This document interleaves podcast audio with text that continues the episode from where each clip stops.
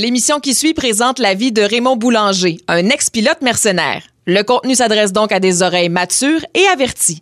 Aussi, Raymond est coloré et pourrait sacrer. Les opinions exprimées ne reflètent pas nécessairement celles de iHeartRadio. Voilà, vous êtes avertis.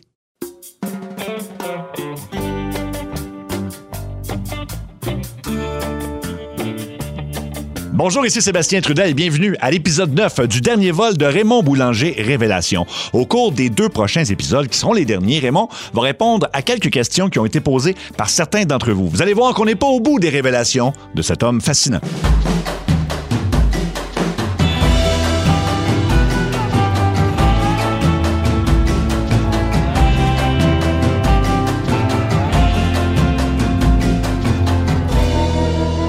Un sujet qui est peu abordé dans le documentaire télé et qu'on a peu abordé aussi dans le podcast, c'est le métier, entre guillemets, légitime de Raymond Boulanger, en fait, selon ses mots, c'est-à-dire celui de faire du trafic d'armes et du trafic de pièces d'avion. Qu'en est-il exactement? Ça constitue en quoi? Et comment on s'y prend pour être impliqué dans de tels domaines? Raymond Boulanger répond à la question. Le vente d'armes et des pièces d'avion, c'était pas mal toute la même chose.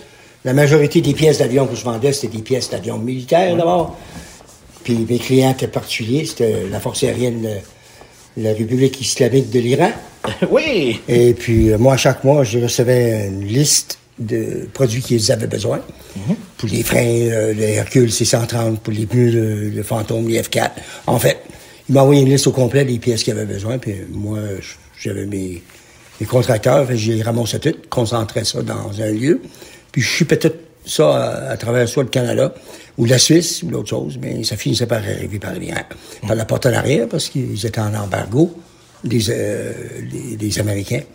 Alors, ils ne pouvaient pas recevoir absolument rien. Les Américains n'avaient pas le droit de traiter avec eux autres, mais ça faisait de la business pour nous autres. Puis là, on parle de quelle année à peu près? Euh, Ah, ça, c'est dans les années euh, 85 années à 90. Ça travaille des années 80. c'est ça. Tout Fait que ça faisait pas longtemps qu'il y avait eu la révolution islamique, Ah, non, compagnie. C'était encore frais. C'était frais, là, de Ça faisait 5-6 ans, quelque chose. Puis euh, les, les gens que tu rencontrais, comment ils étaient? Tu sais, je veux dire, personnellement, j'ai, bien les potes iraniens qui, qui sont à Montréal maintenant, qui sont au Québec parce qu'ils sont enfuis, leurs parents sont enfuis de ce régime-là à une certaine époque.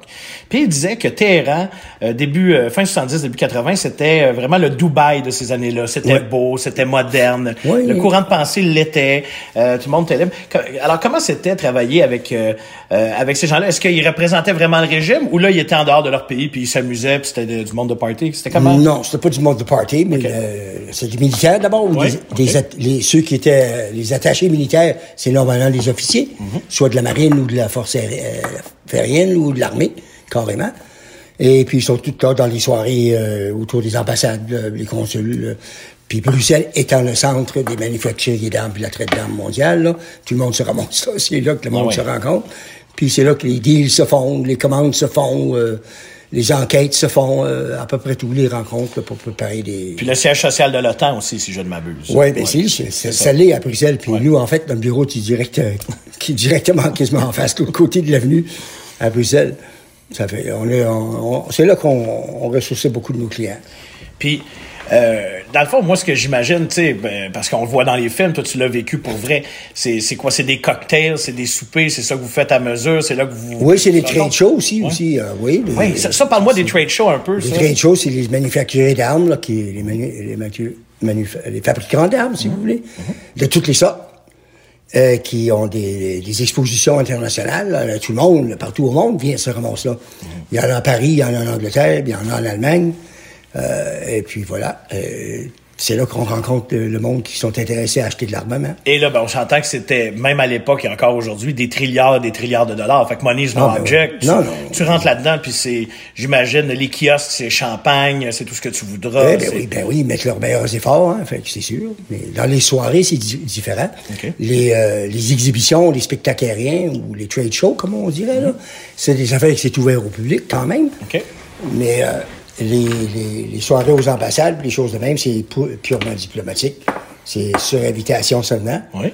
Ouais. Puis, écoute, euh, on sait que t'es probablement un des gars les plus blunt, en tout cas les plus euh, honnêtes, et, mais t'es, en même temps, t'es quand même un bon négociateur. Comment tu te retrouvais dans le monde diplomatique? T'avais-tu du fun? Oui, ben oui. Explique-moi comment t'avais avais du fun malgré tout, tu sais, va- Ben, c'est pas une question de fun. on- Ok, C'est pas leur fun amusé, là. Non, non, non. Mais comme travail intéressant, Oui. comme rencontre intéressant, puis comme euh, échange intellectuel, oui. Mais fun, là, ça implique party, party, party, là.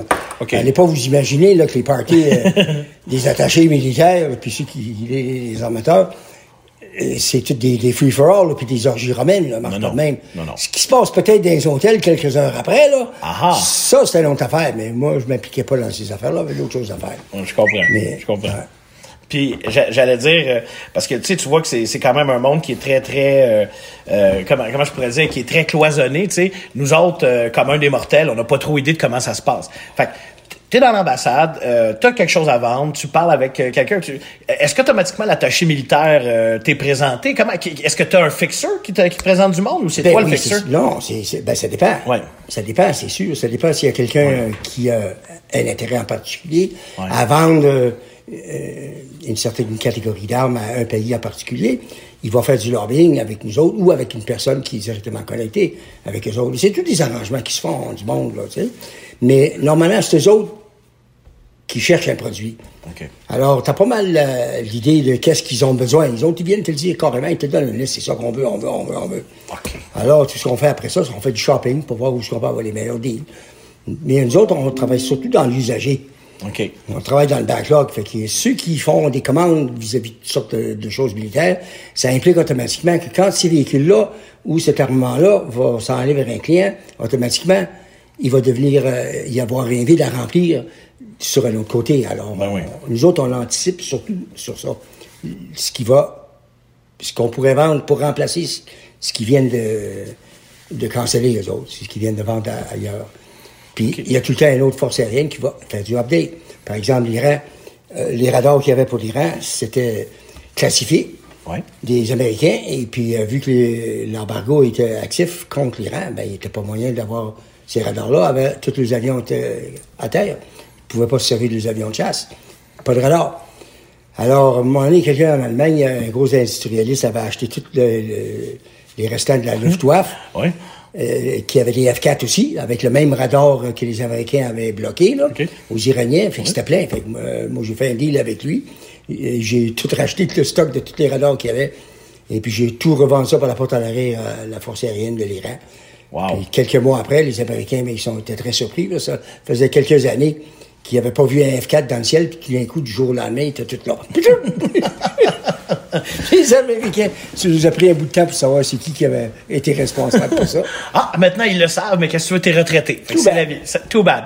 Euh, mais j'allais dire, parce que c'est, juste intéressant de, de, de voir un peu euh, comment tout ça, ça se passe, parce que t'étais pas juste fournisseur, dans le sens que t'étais un peu courtier. À ce que je comprends, si tu fournissent une liste, tu l'as pas, tu le trouves. C'était ça, là, quand Ben même. exactement. Nous autres, les courtiers, on n'est pas manufacturiers, là. On, tu sais, on vend les armes. Mais je veux dire, j'imaginais peut-être que tu avais un stock de trucs précis, puis c'est juste ça que tu voulais liquider. Non, c'était pas Ah, ça. tu avais non, quelque chose à avait- liquider, non, non. et en même temps, s'ils te Oui, oui. demandaient quelque chose, Oui, tu le trouvais pour eux autres. Nous, qu'est-ce qu'on gardait en stock? C'était surtout euh, les small arms, là, les, Oui. petits armements, pistolets, genre d'affaires de même, mais chez euh, pistolets automatiques ou genre d'affaires comme ça, là, et munitions. Mhm.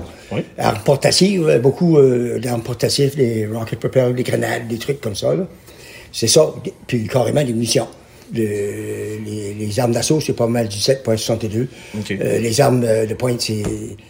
À main, c'est normalement du 9 mm. C'est assez rare pour à ça. là. C'est stock pas mal dans le militaire, ça. À moins que ce soit de truc, du truc vraiment précis pour tout le monde, c'est à peu près Ah, ça. ben, il y a, il y a des, des- des choses spéciales, des ça. armements spéciaux. euh, c'est- T'as des, des, euh, des fusils spéciaux qui ont besoin, des fusils pour la, euh, les snipers, par exemple. là. C'est une catégorie tout à fait différente. T'as des mortiers, t'as les mines, euh, t'as des explosifs, euh, t'as à peu près toutes sortes de d'affaires, des rockets, t'as des, même des missiles, des missiles portatifs. euh, Des taux, des trucs comme ça.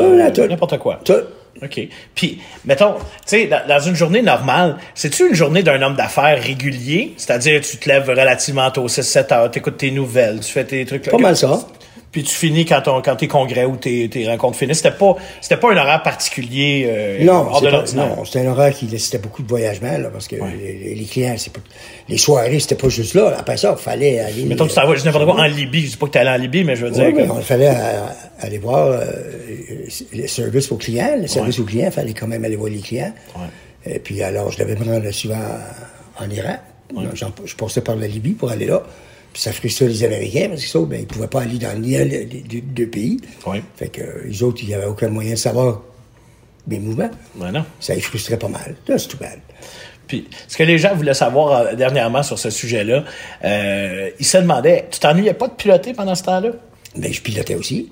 Mais tu- c'était-tu assez souvent à ton goût? Tu sais, ils se demandaient, Euh, la vie était-elle assez, y avait-tu assez de, de, comment je pourrais dire, de thrill dans cette vie-là? Pour... Ben, euh, j- disons que quand j'étais rendu dans le c'était pas mal half and half mon affaire, mon, mon travail d'affaires. OK. Il euh, prenait beaucoup de mon temps, mais il restait quand même que j'avais tout le temps 6 ou 7 contrats de vol que je faisais par année, mais des, des contrats qui duraient pas plus que 2-3 semaines à la fois. Là. Oui, OK. Il faut des contrats, que ce soit pour, euh, que ce soit pour les narcos, que ce soit pour la CIA, Ouais. que ce soit pour toi-même transporter des trucs pour tes clients, j'imagine. Non, les transports, Non, on les organisait. ça- Ça, ça, ça, on, on l'organisait. Non, moi, je me servais d'autres avions pour. euh, OK, ça, je souvent les avions russes pour transporter ça. Ah, ouais? Mm-hmm. Ah, écoute, on a des buffs, euh, on a des, des, des fans d'aviation. Quel type d'avion euh, tu prenais? Des avions russes? Quel genre tu prenais? Des, des gros, l'équivalent des Ben, Hercules? euh, ben, ça pas. dépend où. Pour le- la longue portée, puis Ouais. pour des gros voyages, là, on, ben, on prenait l'Illusion 76. OK. C'est un gros jet quadrimoteur euh, en haut, là. C'est OK. un vrai truck, cette affaire-là. là. OK. Puis tu es capable de charger euh, une cinquantaine de tonnes dans- en normal. Puis les Russes, eux autres, ils sacrent un autre 15 tonnes dans le plancher. Puis tu le vois même pas, là. c'est toute leur contrebande, c'est avec ça qu'ils font vivre. Mais les autres, avec ça, ils coupent les prix à tout le monde. Ça fait que ça coûte le tiers pour faire trois fois plus d'ouvrages avec un avion russe qu'avec un Hercule. C'est pour ça que tu vois plus d'Hercule en Afrique. Les Russes sont arrivés là depuis des années, des années, à travers les années 2000. Moi, j'étais plus là, j'étais en prison, là. Ouais. Donc là, c'est pas mal tous les Russes qui sont rendus au, en contrôle, là. Ils sont rendus en Afrique, euh, partout, au Kenya, en Angola, en Afrique du Sud. Ils ont même pris le contrôle du service secret de l'Afrique du Sud. C'est assez fort, là. T'es-tu sérieux? Ah, oui, c'est des anciens KGB, là, qui runnent tout ça, là, pour les, les, les Blacks, là-bas, là. Un peu de la même façon que la CIA le faisait, euh, c'est-à-dire en tant que contracteur. Tu sais, Ouais. puis là, on vous enseigne, puis là, à un moment donné, mais t'es rendu ben, ils tellement proche, t'es rendu le consultant tellement proche à côté du, du chef du service secret, du directeur général, que tu calls les shots, finalement. Ben oui. C'est exactement ça. On en parle dans le documentaire télé, mais très peu dans le podcast. Raymond Boulanger a déjà été un héros. Il a même sauvé la vie de touristes américains alors que personne ne voulait se rendre euh, dans un feu de forêt à Chibougamau, le plus gros feu de toute l'histoire. On lui a donc demandé de se remémorer ce moment où il a été pris sur une île déserte pendant 13 jours avec des touristes américains avant de les sauver. Je regardais pas comme un sauvetage, c'était une évacuation, euh, parce qu'il y avait un feu de forêt qui est assez gros. Je crois que c'était au mois de juin 71, euh, au nord de Chibougamau, lac Albanel, ça arrivait à Témiscamingue. Et puis, il y avait des Américains qui étaient cantonnés euh, chez Guy Reinhardt, alias Figaro, un, un outfitter euh, du coin, un, un pilote de brousse qui avait ses camps là-bas, lui.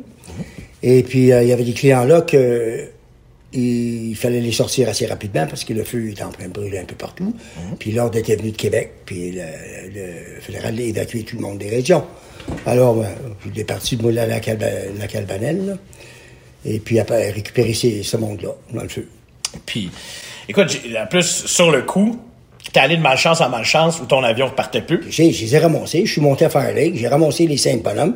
Ils ont ramassé tout leur stock. J'ai dit, non, il n'y a pas de stock qui vient, tout. Les gars dans l'avion, let's go. Pas le temps de pacter les valises, puis tout. T'es resté pris sur l'île pendant un bout de temps. Hein, non, j'ai ramassé les gars à Fire Lake. Là, j'ai redécollé pour renvoyer à base, à Albanel. J'ai pas été capable de revenir à base. Ouais. Alors, ah, le feu, le feu brûlait trop. Alors, il a fallu que je suive le côté ouest du lac, euh, le grand lac Mistassini. Puis là, j'ai passé, là, je voyais là, le, le feu brûler dans la tête des arbres. Là, je me cherchais de rivière pour aller vers la baie James, pour sortir de là, Ouais. pour euh, m'éloigner du feu. Et à basse altitude, les, à pas loin à aller, là, euh, le feu brûlait partout dans la tête des arbres. Les Américains filmaient ça. Et moi, j'avais le derrière serré pas mal. Là. Moi, j'avais de sortir de là. Et rendu à 9 h du, euh, passé 9 h le soir, juste avant qu'il fasse noir, là, c'était le temps d'arrêter. Là. Puis on a passé par-dessus une montagne, puis j'avais vu une- un grand lac long. Euh, pas grand, mais long, suffisamment. Mais là, c'était le temps. Là. Mon moteur était d'arrêter. Fait que j'ai décidé c'est là qu'on s'en va. Là, tout fonctionnait. là. Le moteur, il n'avait pas arrêté, là, mais excepté qu'il y avait des craques dans la chose de l'huile, puis à cause de la haute température de l'air, il fournissait plus le pauvre couleur. Le refroidisseur à, l'huile, il avait craqué. C'était plus. La gauge indiquait la température à l'extérieur. Oublie pas qu'il y avait un feu, là. Ah ouais. Puis mon, mon- ma température, l'indication finissait à 120 degrés Fahrenheit. Puis l'aiguille était collée dans le fond. Fait qu'il faisait plus que 120 degrés. Wow. Ça fait que l'avion, il ne tenait plus en l'air trop, trop, là. OK. Fait que là, ben, t'as pas le choix quand même d'attendre pendant un bout de temps avec eux autres que ça se calme ou comment ça Ben, se passe? on attend, on j'ai trouvé ça. J'ai essayé de sortir du feu, mais j'avais vu que ce montagne-là, quand j'ai passé à côté, le feu avait passé sur les deux côtés. Puis t'es rendu l'autre côté de la montagne. Alors, je me suis cantonné sur ce montagne-là. J'ai dit, le feu, il s'en va dans l'autre direction. Ouais. Et puis, euh, on a resté sur le dessus de l'avion toute la nuit. Puis le lendemain matin, c'est là qu'on a été sur l'île. On a passé 13 jours exactement là-bas, là, avant que... Mais c'est ça, ben, tout ce temps-là, quand moi je dis le moteur fonctionnait pas ou la radio fonctionnait pas, c'est juste que tu pouvais juste pas t'en aller de là, J'avais plus d'huile dans le moteur. Si je l'avais runné plus, j'avais assez pour le starter puis le runner une couple de minutes pour pouvoir euh, du pouvoir dans mon, mon, mon transmetteur en radio. C'est ce que je faisais à peu près à toutes les heures. Je transmettais à un à peu près, un estimé, où j'avais calculé ma position plus ou moins à peu près, là, selon le temps de vol puis la vitesse que je volais puis les. Alors, je transmettais ça à toutes les heures à peu près. J'ai T'espérais que quelqu'un l'entende. ben oui. Puis j'avais lié ça avec un fil de cuivre, avec deux tasses de porcelaine que j'avais gardé en haut de deux arbres. Puis tout d'un coup, un bon un lundi matin, je me suis dit, c'était un lundi. Oui. Je fais ma petite, ma petite routine. Le le matin, il était vers 10 heures. Puis je traite. Puis tout de suite, tout de suite, j'entends un des hauteurs de la force aérienne qui décollait de la rivière Témiscamie. Oui. Et puis, euh, il m'a rappelé tout de suite. Fait que là, on a eu le contact tout de suite. Fait que, Puis là, vous avez été secouru. on a été secouru, fait qu'il m'a dit euh, que le DC-3 était aux alentours, de, de- de retransmettre dans une heure, puis que le DC-3 allait prendre un fixe radio sur nous autres. C'est ce que j'ai fait. Puis ça a pris à peu près 5-10 minutes après, le DC-3 est arrivé direct au-dessus du lac. Puis ils avaient localisé. Fait que là, ils ont envoyé deux autres là, ils sont venus chercher et récupérer les gars. Ben, parce qu'on s'entend que le, le genre de truc de situation de survie, ça t'est arrivé euh, relativement souvent dans ta vie, là, tu sais, par rapport à la moyenne des ours, comme dirait l'autre. Quatre gars pour 13 jours. Ils sont pas stressés pas là. Ils Fait que, fait que- ok, fait que les, les- fait que là, t'es avec, avec quatre gars, là, sur- sur- vous êtes pognés, vous êtes pognés là en attendant. Toi, tu me disais à une époque que le problème, c'était, bon, ils ont plus de cigarettes. Il y en a qui sont fumeurs là-dedans, ils ont plus de Ouais, cigarettes. c'était tous des fumeurs. Ils ont, tout, ouais, ils ont tous fumé ce qu'il y avait. Puis j'avais une grosse canne de, de tabac Players. Ouais. Puis des, des, des, des papiers jaunes, là, des papiers à rouler. Là. Rizla ou Euh, zigzag. Zigzag, ok, oui. Zigzag dans le temps Oui. ou euh, un autre jaune. Là. Le zigzag, c'était le bleu. Oui. Il y avait plein de papiers, mais avec une canne de tabac. J'ai dit au gars, vous ferez mieux fumer ça modérément. Ah, non, non, et là, il fumait, fumait, fumait. Mais au bout de trois jours, il avait tout fumé. fait que là, ah, Ah, J'avais du thé en poche, là, il était rendu à fumer le thé. Faut, le faire, fumer du thé, là. Faut le faire. Faut que tu veuilles. Eh, moi, j'avais une trousse d'urgence dans ça. Les autres, ben, euh, on a pêché, puis du poisson, on a pogné du poisson. Bon, au moins, t'avais du poisson, ça, c'est Ouais, mais j'avais des, des riz sèches dans une grosse, euh, une grosse canne de 5 gallons que j'avais. Ouais. Avec de la confiture dans ça, des biscuits, des chocolats, euh, des pâtes. Je me souviens des, des deux boîtes de patates instantanées. Ouais, ouais, chez, ouais, ouais, ouais, les patates en poudre. Ouais, Ouais. c'est ça, un, un gros pot de cheese whiz, là, ben, Ouais. un gros pot, de perles de peanuts, puis Ouais. des, des biscuits soda, des cochonneries comme ça, là. Ouais, écoute, c'est tellement la mode ces temps-ci qu'il y a des gens qui personnalisent des trousses d'urgence à vendre. Autrement dit, euh, le pilote Raymond Boulanger pourrait décider de partir euh, sa, sa propre ligne de trousses d'urgence. Pas puis- ah non, ah non. Non.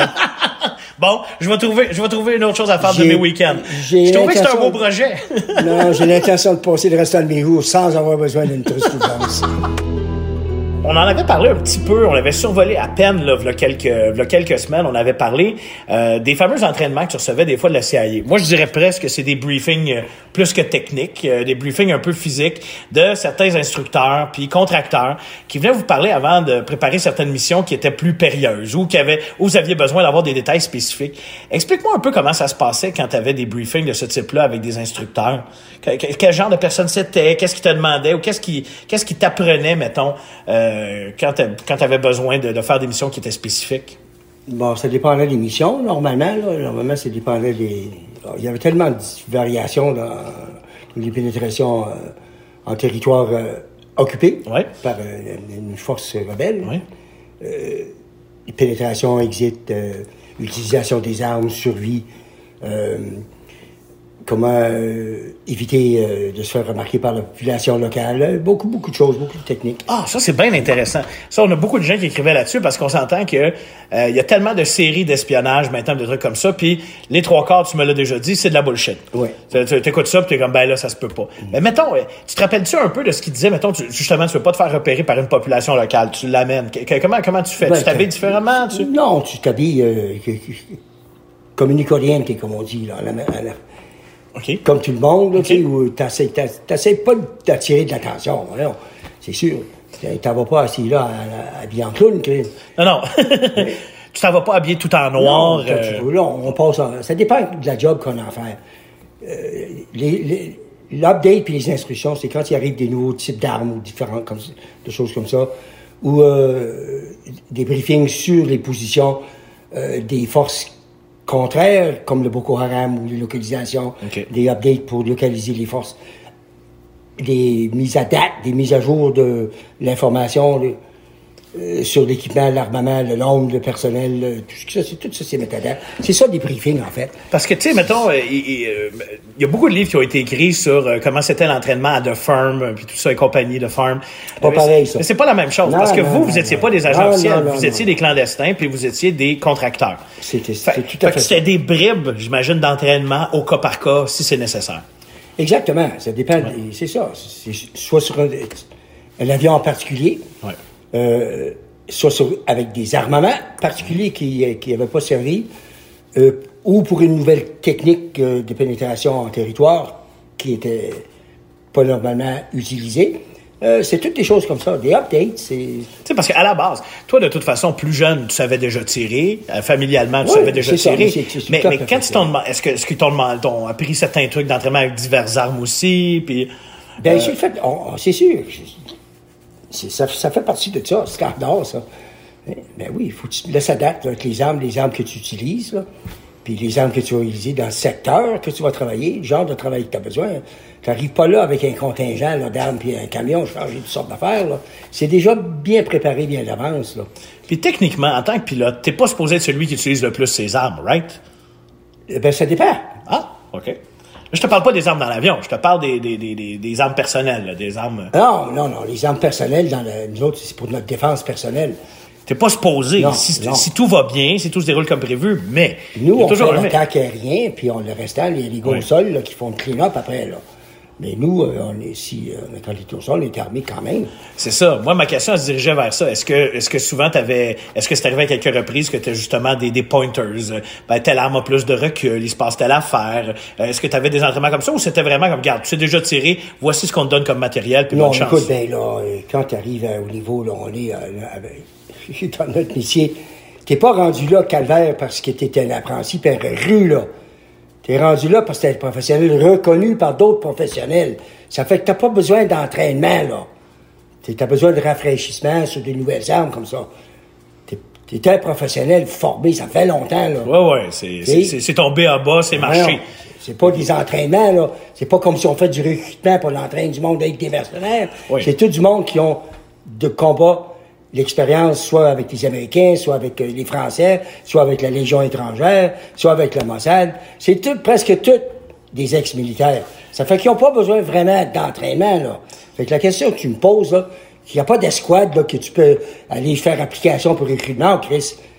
D'abord, si tu avais eu une carrière militaire, puis tu avais fait une belle carrière militaire, tu as les capacités d'être employé dans ce genre de travail-là. Puis ça arrive souvent, fréquemment, que le monde qui ont participé euh, au niveau dans les escouades des, forces spéciales, dans le militaire, se font recruter par ces genres de contracteurs privés après. C'est là qu'est le marché.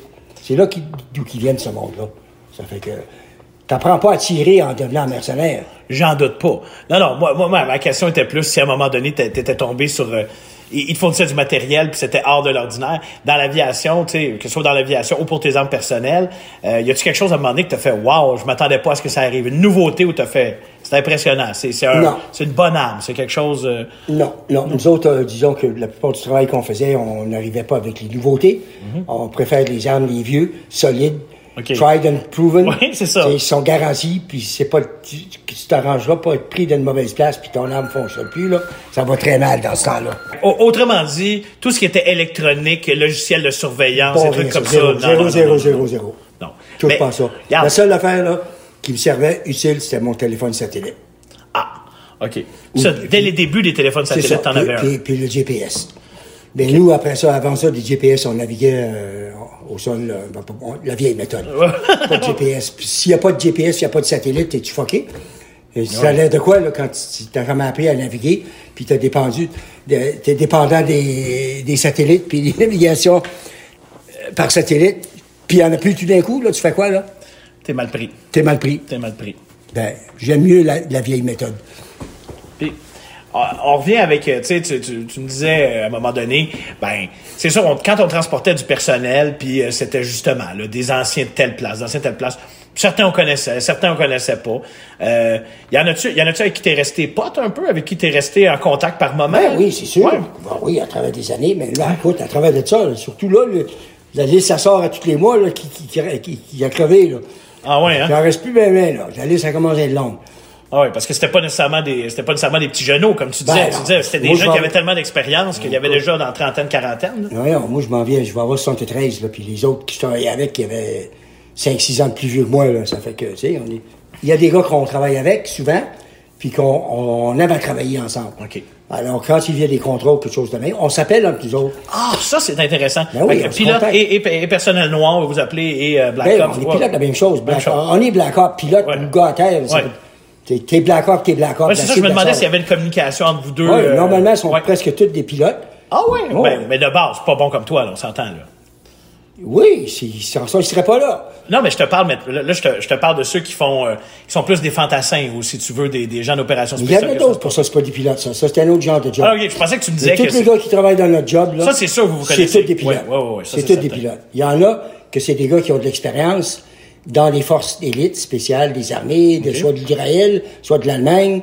On avait de la Scandinavie, on avait même des Russes. la Spazlance. On avait plein de gars avec nous autres. C'était c'était comme les Nations Unies. OK. Ouais. Puis, les, puis les Israéliens, là. Le- le- le- les sections spéciales du Mossad puis de- du TSAL. Puis les, les ex-légions étrangères, là, ces gars-là sont soldés dans le Christ. Il y a une période de la vie de Raymond Boulanger qui a presque été rangée, c'est-à-dire qu'il était propriétaire d'un hôtel dans la ville de Bonaventure en Gaspésie. C'est là qu'il s'est marié pour la deuxième fois, a eu des enfants. Alors combien de temps a duré cette vie supposément rangée de Raymond Boulanger? Et est-ce qu'il y avait en même temps quand même des activités illicites? À ce qu'on a appris durant le tournage du documentaire, il y avait déjà de la vente de potes qui se faisait là-bas? Est-ce que Raymond va l'avouer? Il n'a jamais voulu le faire durant le tournage. Voyons voir s'il va le faire durant le podcast. Je suis pas hôtelier. Ben, tu possédais un hôtel, nuance, c'est ça que tu vas Ben, me dire. disons, dans mes actifs, dans mes gestion, il y avait un hôtel. Entre autres choses. Il y aurait pu avoir de nombreux salons de bronzage aussi que ça m'aurait pas surpris, Raymond. là. Non, il n'y a pas non, ça. Non, ben, tu sais. Mais L'hôtel, on, on l'avait acheté, ça parce que c'était en concert avec l'arrosage des tordeuses épinettes qu'on faisait en Gaspésie. Ouais. Et puis, le problème, c'est que tout les, le monde de, de conifères, le monde de terres et forêts, le monde qui travaillait là-dessus, Ouais. mangeait à la base. Et puis, les contracteurs, c'était pas souvent trop bon. C'était des petits restaurants locaux, des petites patates frites, puis c'était pas mangeable, ben, ben, là. Ouais, c'est du fast-food, là. C'est vos genres d'affaires, puis le- toutes les bases se plaignaient. Il y avait une base à Matane, une base à Rivière-du-Loup, une base à Bonaventure. Ça fait que moi, j'ai dit, what the fuck, on va acheter... euh, j'ai bidé avec, avec Terre et Forêts, j'ai dit, on doit concentrer tout ça. J'ai dit, moi, je vais prendre un contrat de, de restauration, puis je vais fournir, moi, tout le monde, là, puis toutes les bases. Ouais, mais ça vous prend une, une licence de restauration? J'ai dit, pas de problème, moi, je vais acheter ça. J'ai acheté l'hôtel pour ça. Non, non seulement ça, ben, tout l'équipage les conifères, les équipages, puis le monde, le personnel de terres et forêts s'installait tout à l'hôtel. Ça fait, juste avec la saison d'arrosage, je faisais l'allée de l'hôtel. Ah, oui. Ouais. Ben, c'est ça. Fait que tu t'étais dit, ben, regarde, euh, de toute façon, ça, ça me fait, ça me fait des entrants automatiques avec Ouais. ça. C'est comme négocier, ça, ça, me fait fait que là, les, les, c'était pas les, c'est les locaux qui allaient aussi ou pas tant que ça? les locaux, oui, mais il n'y avait pas de facilité autour. Les locaux, c'était surtout comme les voyageurs de commerce qui passaient Ouais. par là, là. OK, OK. Mais parce qu'il n'y avait pas vraiment de facilité. Il y avait un bar sous-sol en bas, que c'est comme un pit pour les robineux, genre, il y avait un autre bar pit en haut. pour les robineux, c'est très Un autre, un autre bar, euh, deux bars euh, à l'étage supérieur pour les, les voyageurs de commerce. Puis ça. Que moi, moi j'ai investi, j'ai tout refait, les salles à manger. Ouais. J'ai laissé juste le pit en bas euh, pour les gars de bicycle, puis tout le reste, là, puis les fumeurs de dope, puis, les, puis les- la bière en grosse bouteille, là, puis tout ça. Là, du rock'n'roll un peu. Ouais. Il y avait de l'action. Ouais. Puis j'ai tout fait la salle à manger. Puis après ça, mais c'était géré par mon ex. Puis j'avais un gérant là aussi qui, qui s'occupait de ça, des comptables. Fait que moi, premièrement, j'étais pas là. T'étais jamais là, là. J'étais pas là. Pratiquement pas, C'est là. ça. Fait que l'idée, c'était d'avoir ça pour euh, gérer euh, la bouffe pour les gars d'arrosage puis les gars de terres et forêts. Puis je l'ai eu les trois ans de contrat. Puis quand moi j'ai droppé, ça, je suis parti après. Puis toi, ça te faisait quasiment une raison sociale, puis une raison, puis une. moi, J'imagine un, même pas basé là. un projet avec ton ex. Ah, temps, j'étais j'imagine. ben, j'étais même pas posé là. J'étais posé à Rivière-du-Loup. Ah oui? j'étais même pas ce qui était l'hôtel. Fait que t'étais même pas, c'était même pas une question de dire que t'étais genre dans un autre pays du monde tout le temps, quoi ce soit. T'étais juste carrément dans une autre ville à la base, là. Ouais, c'est ça. Mais c'est la raison que j'ai acheté ça. C'est pas parce que j'aime pas l'hôtellerie, puis je recommanderais pas à personne. Non. l'hôtellerie. Non, on pourra s'en reparler. Moi aussi, j'ai essayé ça. Ça a duré Ouais. une journée. Fait que, euh, regarde, tu, tu, C'est gros zéro. Non. J'ai revendu l'hôtel après. T'avais-tu le temps de, de- de faire d'autres voyages à l'étranger dans le temps, de travailler pour, euh, pour tes autres, pour tes autres occupations, que- entre guillemets, là, tu sais, Ben oui, soit... parce que l'arrosage, ça durait seulement que six semaines, là. OK, fait que tout ce temps-là, t'avais le temps pour de la CIA ou pour du Ben Pablo oui. ou pour quelque chose comme ça, là, Ben oui. OK, OK, OK. Ouais, le contrat de l'arrosage, c'était pas à l'année longue, là. Ça durait deux mois. OK, mais c'est sûr que t'arroses pas en hiver, là, j'imagine. non, ça guess. durait deux mois. C'est pas trop de tordeuse à- en Gaspésie en hiver.